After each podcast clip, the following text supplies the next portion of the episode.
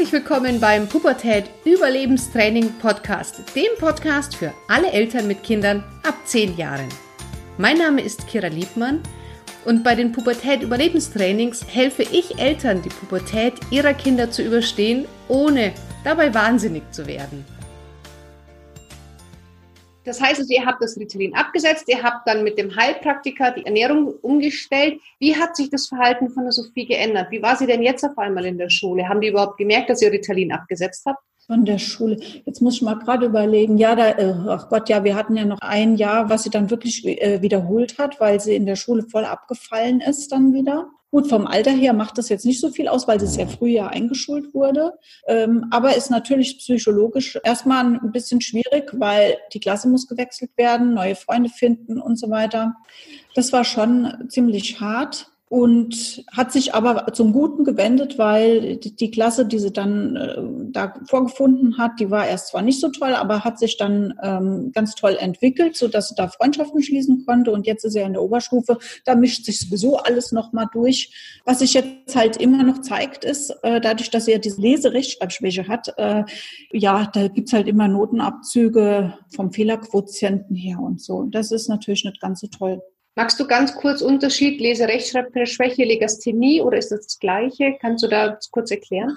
Ich kann da gar nicht so viel äh, zu erklären. Ich, auch da bin ich äh, der Meinung, dass im Prinzip dieses, äh, dieses Phänomen wahrscheinlich auch äh, quasi künstlich erzeugt wird im Kopf des Kindes, weil man einfach irgendwann, ja, wie ich vorhin schon gesagt habe, zu Sophie gesagt hat, du kannst es nicht. Und das haben wir noch nicht äh, so richtig wieder so in die Balance gebracht. Das schleppt sich jetzt so die, die Schulzeit hin und, und hat sich auch immer wieder ein Stückchen verbessert natürlich. Äh, aber es ist auch so, dass sich das Kind natürlich auch immer wieder sagt und auch wieder von den Lehrern und so bestätigt bekommt, ähm, ich habe das ja. Also, also es wird immer wieder neu manifestiert, weißt du?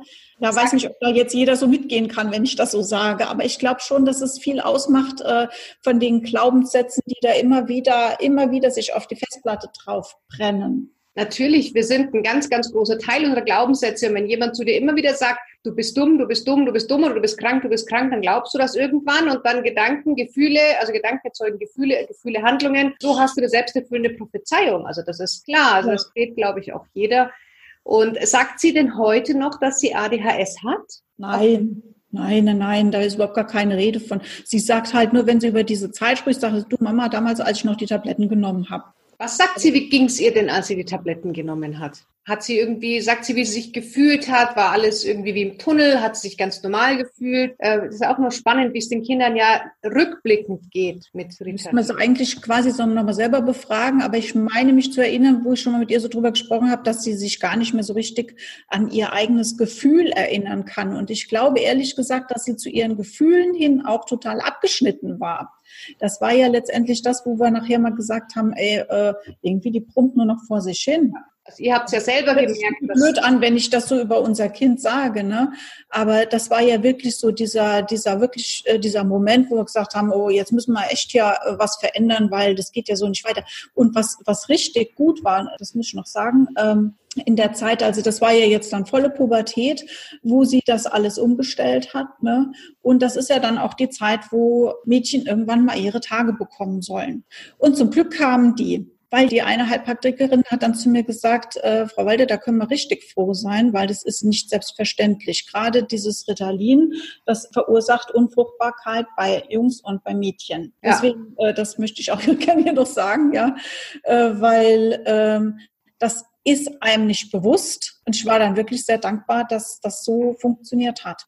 Auf der einen Seite Nebenwirkung vom Medikament, aber auf der anderen Seite ist auch noch das Problem, dadurch, dass die Kinder mit dem Ritalin so wenig essen, sind sie ganz oft stark untergewichtig. Und du brauchst einen gewissen Prozentsatz an Fett, damit dein Körper überhaupt anfängt, diese ganzen Geschlechtshormone und Sexualhormone zu produzieren, die dann auch irgendwann den Eisprung und die erste Periode auslösen. Also das kommt ja auch noch mit dazu, dass sie ja also magersüchtig nicht, aber sehr viele Ritalin nehmende Kinder sind doch sehr untergewichtig. Ja, und ja. Ähm, vielleicht auch das, unsere Tochter ist kleiner als Markus und ich. Mhm. Und ich führe das auch auf äh, das Ritalin zurück, weil ich meine, in der, in den, bei den Untersuchungen ähm, wird ja dann schon auch immer die Größe angeschaut, ähm, wie entwickelt sich das Kind. Und dann hat natürlich der Kinderarzt hat immer gesagt, ja, ist alles noch im Rahmen, sie ist jetzt auch nicht kleinwüchsig oder so. Aber sie ist kleiner als ich, sehr eher, eher ungewöhnlich, ne, in der heutigen Zeit, dass die Kinder kleiner sind als die Eltern. Also sie ist kleiner als ich, nicht viel, fünf Zentimeter, aber dadurch ist sie immer so ein bisschen die kleinere. War sie denn, ähm, bevor sie jetzt eingeschult worden ist, macht man ja auch immer so Messungen, war sie da auch schon eher im unteren Bereich oder war Nö. das da noch nicht abzusehen? Nö, alles, alles normal. Da war alles normal, genau.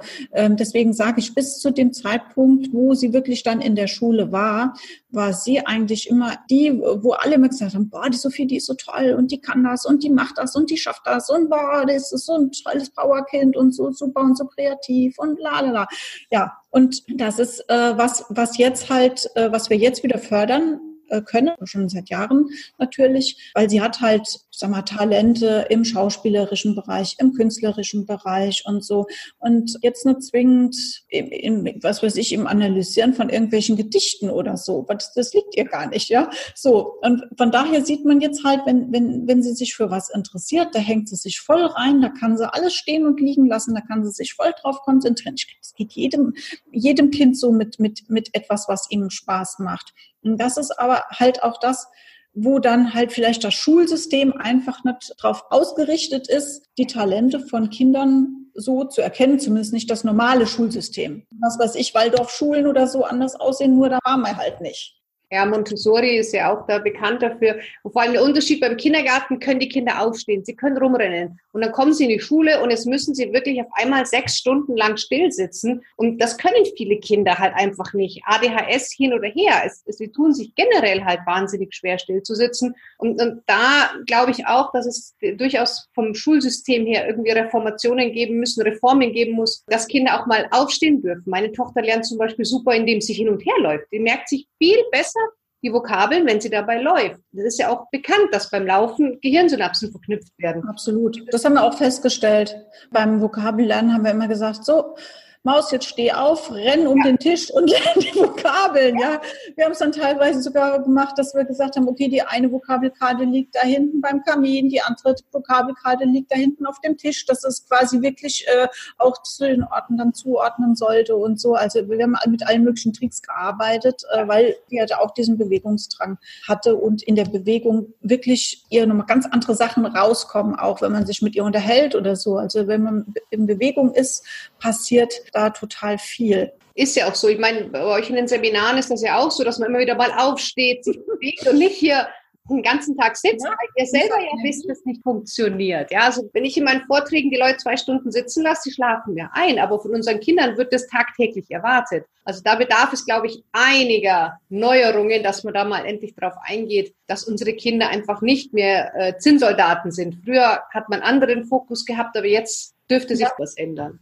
Der Witz ist ja sogar noch, das möchte ich noch sagen, äh, in der Grundschule, das war ja sogar eine Montessori-Schule. Mhm. Und na gut, dann hat es sich ja dann rausgestellt, irgendwie, dass die Sophie in den verschiedenen Fächern nicht so besonders gut war.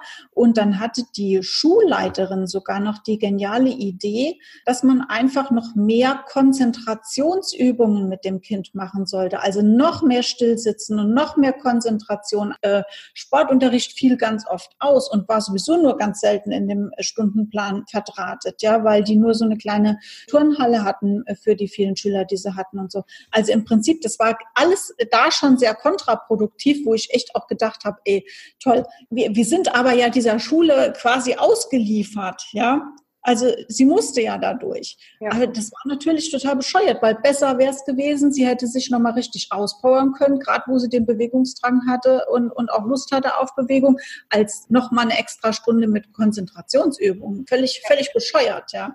Jetzt noch mal ganz kurz zu der Zeit nach dem Ritalin. Das heißt, ihr habt die Ernährung umgestellt, die Sophie hat das Schuljahr wiederholt. Wie war sie dann? War sie immer so die Mittelschülerin? War sie eine gute Schülerin oder schwankte das je nachdem, wie gut der Lehrer auch den Spaßfaktor des Fachs erklären konnte? Wie habt ihr das auf einmal dann euer Kind wahrgenommen danach? Ja, also die ist jetzt keine Einserkandidatin, heute noch nicht. Ich sage mal so mittel, mittelprächtig, aber natürlich mit Spitzen auch nach oben, wenn es richtig viel Spaß macht und gerne auch mit einer Spitze nach unten, wenn es gar keinen Spaß macht. Also ein ganz normaler Teenager, oder? Ja, ich wäre wär froh, wenn es äh, notenmäßig ein bisschen besser wäre, aber auf der anderen Seite ähm, bin ich einfach froh, wenn sie durch diese Schulzeit durchkommt. Noten sagen ja überhaupt nichts aus über unser Kind. Noten sagen nur nee. aus, wie viel Wissen man sich in ganz kurzer Zeit aneignen kann. Das sagt nichts über Empathie, über Mitgefühl, über Kreativität aus. Das ist es und ich sehe einfach, sie hat halt äh, Talente in, in ganz anderen Bereichen und wenn sie die äh, später zu ihrem Beruf machen kann, das wäre genau das Richtige, ja. Und das ist halt was, was Markus und ich dann unterstützen und fördern. Und das ist viel wichtiger. Und, und natürlich sagen wir immer, du gibst immer dein Bestes und das ist okay. Und ähm, also wir versuchen als Eltern möglichst wenig Druck zu machen. Natürlich, wenn es mal in der Schule nicht so gut läuft, hat sie dann trotzdem ein komisches Gefühl. Ne? Also das nagt auch am Selbstwert, das ist ganz klar. Ja. Muss man dann immer gucken, dass man das als Eltern wieder aufbaut und auffängt. Ja, aber ihr macht keinen Drill daheim, also Lernen ist nicht Chefsache bei euch und ihr ja. kümmert euch, sondern ihr lasst sie in ihrem Tempo und ihr steht einfach da und sagt, Schatz, wir lieben dich und wenn du Hilfe brauchst, wir sind da. Genau. Großartig. Habt ihr denn, als ihr Ritalin abgesetzt habt, den Kontakt weiter zu diesen Elterngruppen gehalten, die nach wie vor in der Spirale gefangen waren? Da war gar kein so fester ähm, Draht. Und also wir von unseren Bekannten, die auch äh, teilweise ja äh, genau die gleiche Art Kinder hatten und auch Ritalin gegeben hatten, ich glaube, die haben das auch alle aufgehört, wenn ich mich richtig entsinne. Also wenn jetzt hier Eltern zuhören, die sagen, oh, ich gebe meinem Kind Ritalin, ich möchte es aber nicht mehr machen. Was wäre so in deinen Augen der erste Schritt, den man machen sollte? Also ich würde mich echt mit einem Heilpraktiker zusammensetzen und fragen, was kann ich tun, wie, ähm, was sind die nächsten Schritte, wenn ich das absetzen soll, weil das sollte meines Erachtens, also aus unserer Erfahrung jetzt, wo wir ja ein bisschen was falsch gemacht haben, ähm, tatsächlich richtig begleitet werden und damit das Gift möglichst schnell ausgeleitet werden kann, weil sich ja dann doch gezeigt hat, dass das Kind sehr wohl abhängig gemacht wird, entgegen der Aussage auch von den Ärzten eigentlich. Kann das jeder Heilpraktiker oder sollte der sich auf irgendwas spezialisiert haben? Ich glaube, dass das jeder kann. Also ich würde einfach mal ein Gespräch führen und, und da ein Gefühl dafür entwickeln, ob das, ob das äh, stimmig ist, ja. ja. Vielleicht, manche haben ja auch eine äh, Krankenkasse, die vielleicht auch äh, mit, mit äh, Naturheilkunde und so zusammenarbeitet, kann man sich ja vielleicht auch jemand empfehlen lassen. Habt ihr gleichzeitig noch irgendwelche Globuli genommen, spezielle Tees? Gab es da noch irgendwas begleitend? Nö. Das heißt, ihr habt das Ritalin ausgleiten lassen und habt dann quasi die alten ähm, Verknüpfungen von Impfung und den Krankheiten, habt ihr das auch irgendwie gelöscht, bearbeitet? Was hat er damit gemacht? Also so genau einen Einblick habe ich da gar nicht, weil das wurde tatsächlich von dem Heilpraktiker über dieses Besendungsgerät gemacht, was sich wie gesagt spooky anhört, aber ich kann äh, nur sagen, unsere eigene Erfahrung, was dieses Gerät bei uns entdeckt hat, ausgespuckt ja. hat an Informationen, das waren wirklich Sachen, wo du sagst, ey, das kann kein Mensch wissen, das kann sich auch keiner ausdenken. Das ist so persönlich und das ist so individuell und das ist so so äh, offensichtlich, dass es jetzt wirklich das ist, was ich habe oder was ich denke oder so, ähm, dass wir dann nachher keinen Zweifel daran hatten. Und ähm, es, auch da muss man sagen, es hat gewirkt. Ich glaube nicht, dass es nur über dieses Besenden funktioniert. Das wird auch über andere Möglichkeiten sicherlich auch funktionieren. Aber das war halt jetzt der Weg, den wir da hatten. Und selbst wenn es nur ein Placebo sein sollte, wenn manche sagen, hier, das kann nur Placebo sein, ist doch total egal. Wenn es wirkt, wirkt. Und lieber lasse ich mich doch besenden, als dass ich meinem Kind jahrelang Ritalin geben muss. Äh, ja, absolut. Ja. ja, ja, genau. Also und äh, natürlich, also so äh, mit der Ernährung mal gucken, was, was mit was ernähre ich mich und äh, sind das eher Bioprodukte oder isst mein Kind viel Süßigkeiten, viel Zucker? Also wenn der Zucker schon mal weg ist, glaube ich, ist schon viel getan. Ja, das mit dem Vegetarischen kann ich auch nur empfehlen. Aber da muss natürlich jeder selber gucken, inwieweit er das für sich so umsetzen kann. Ja, also da haben auch andere Ernährungsberater schon immer wieder gesagt, dass Zucker mit Zappelphilipp, mit ADHS also gerade dem H in ADHS ganz, ganz eng zusammensteht. Also das ist bekannt. Also wer da sagt, das ist ein Quatsch, äh, der sollte sich da erstmal ein bisschen einlesen, weil es einfach nachgewiesen ist, dass Zucker dafür äh, verantwortlich ist. Die Kinder essen Süßigkeit und dann flitzen die erstmal wie so ein Duracell-Häschen durch die Wohnung. Das ist einfach nur mal so. Und wenn ihr dann als Pausenbrot ein Weißbrot mit Nutella essen und noch Milchschnitte dazu, ja bitte. Also da brauchen wir Und es wirklich erschreckend teilweise, was in den Brotzeitdosen ist. Also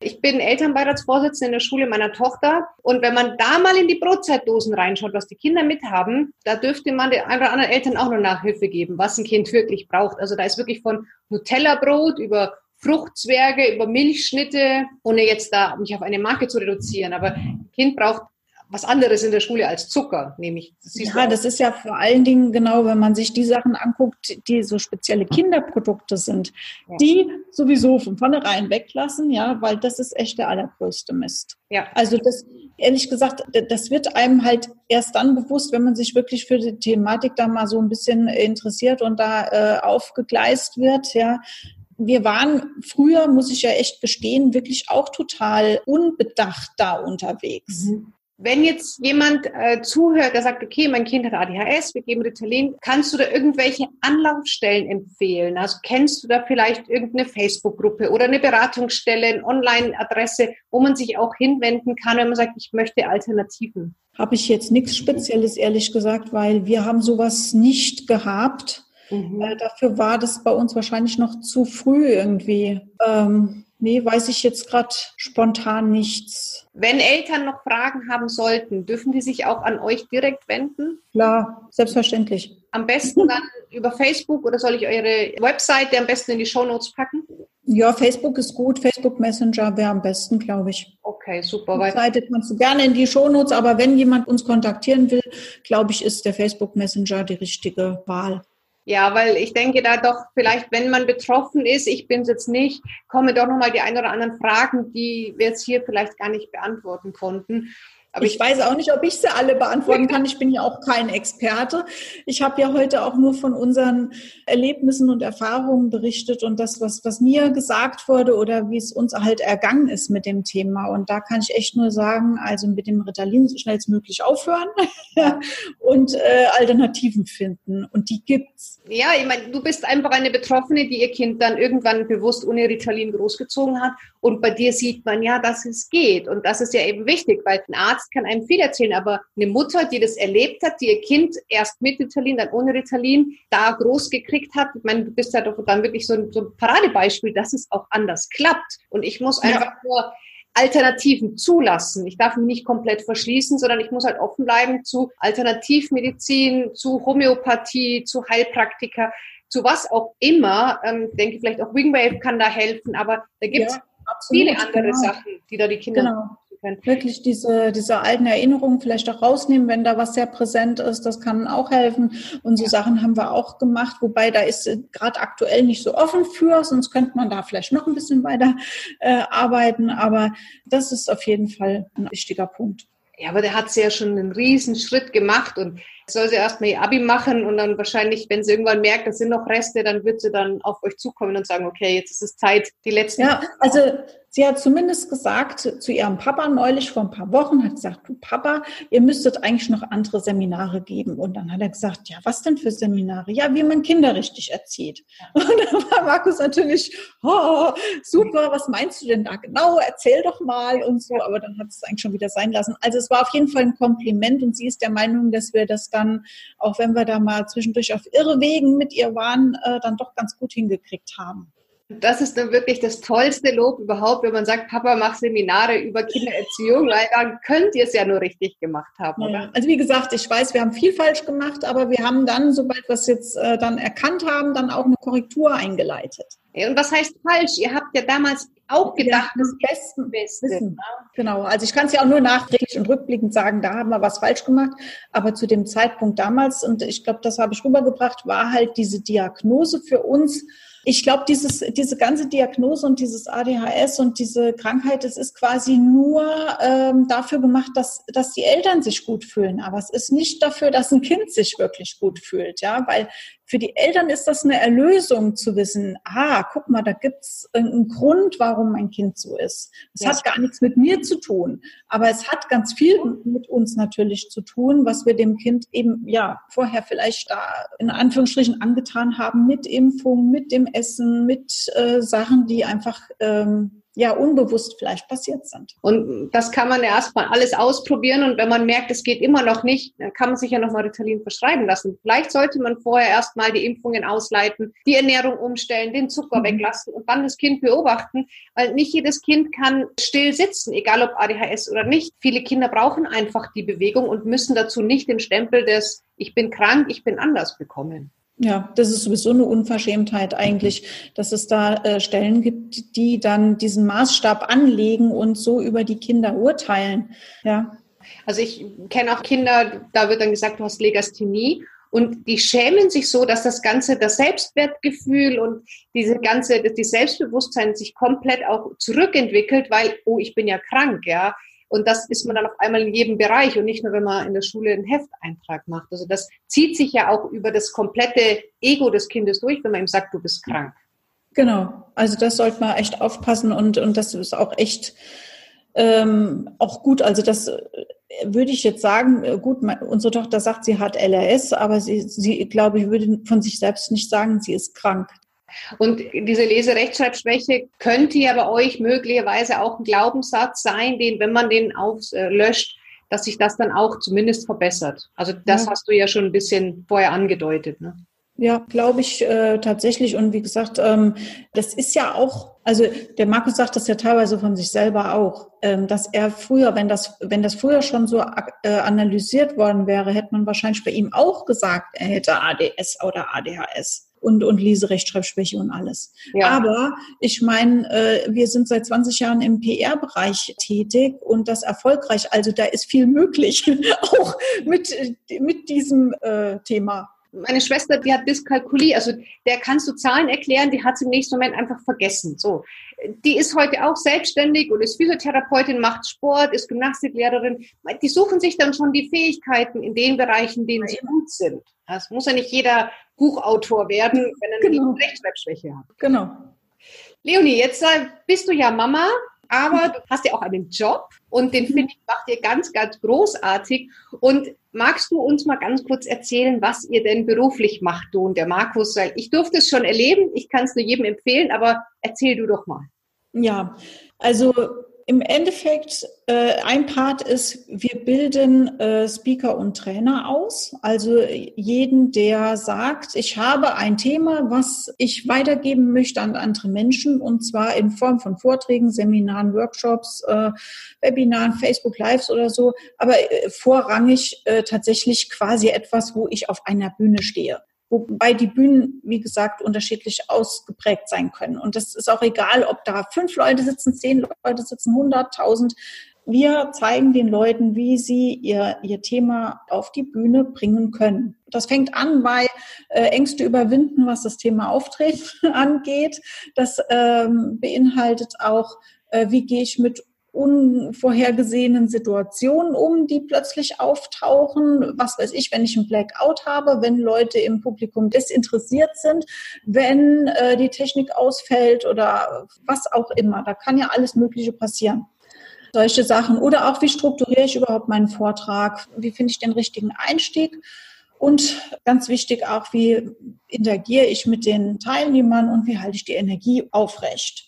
Ja, das könnte sehr gut. Also ihr habt da wirklich zehn Stunden super Energie im Raum gehabt. Kann ich nur bestätigen. Und es ist ja auch so, dass wenn man sich das dann wirklich auch zu eigen macht, das, was wir da erzählen und präsentieren oder auch teilweise schon üben mit den Leuten, dann äh, ist es wirklich möglich, selbst, äh, glaube ich, recht schnell im Anschluss auf eine Bühne zu gehen und da gut abzuliefern, ohne dass sich jetzt die Rhetorik wunderbar beherrschen muss. Ja, wichtig ist, du hast Spaß mit deinem Thema. Wichtig ist, du kommst auch einfach mal raus mit dem Ding und gewinnst an Sicherheit durch regelmäßiges Tun. Und ihr seid da in ganz Deutschland unterwegs oder habt ihr nur einen festen Standpunkt, wo man euch trifft? Also wir sind überwiegend in, im Raum Frankfurt aktiv, ähm, aber jetzt auch zum Beispiel äh, nochmal in Nürnberg demnächst oder wir waren jetzt gerade in Berlin und nächstes Jahr werden wir auch bestimmt wieder den einen oder anderen neuen äh, oder weiteren oder zusätzlichen Standort da bespielen, stehen aber die Termine noch nicht fest. Aber auf unserer Webseite kann man das ja finden. Gut, eure Webseite, jetzt äh, gleich so mal die Überleitung. Wenn man zu, mit euch in Kontakt treten möchte, machen wir das über die Webseite, machen wir das über Facebook. Wie ist denn so der Einstieg zu euch? Wie kommt man am besten zu euch in Kontakt?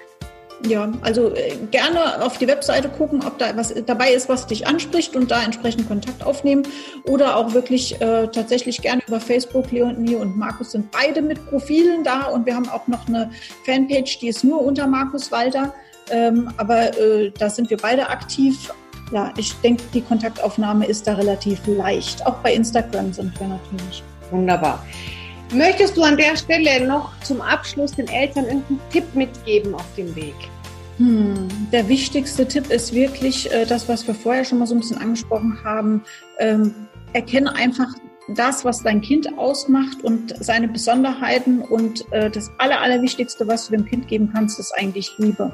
Das stimmt. Ja, in allen Facetten, ob das jetzt mit zwölf Jahren im Bett schlafen ist oder ähm, ansonsten sag einfach deinem Kind immer wieder, wie sehr du es liebst, äh, auch dann, wenn es gerade Scheiße gebaut hat oder wenn es schlecht ist in der Schule. Und also immer dann, wenn du das Gefühl hast, jetzt brauchst du es wirklich und auch sonst. Leonie, danke, danke, danke für die tollen Schlussworte. Es waren, glaube ich, sehr, sehr viele ähm, Themen dabei, wo du einfach mal auch zum Umdenken angeregt hast, wo du zeigen konntest, es funktioniert auch anders. Und das ist ja einfach das Wichtige, dass man am lebenden Beispiel erkennt, es geht auch anders. Ich mhm. danke dir wirklich für deine Zeit. Auch ganz, ganz lieben Gruß an den Markus. Und danke dir. Ich denke, wir werden uns noch weiterhin hören und sehen. Genau, sehr gerne. Vielen, vielen Dank.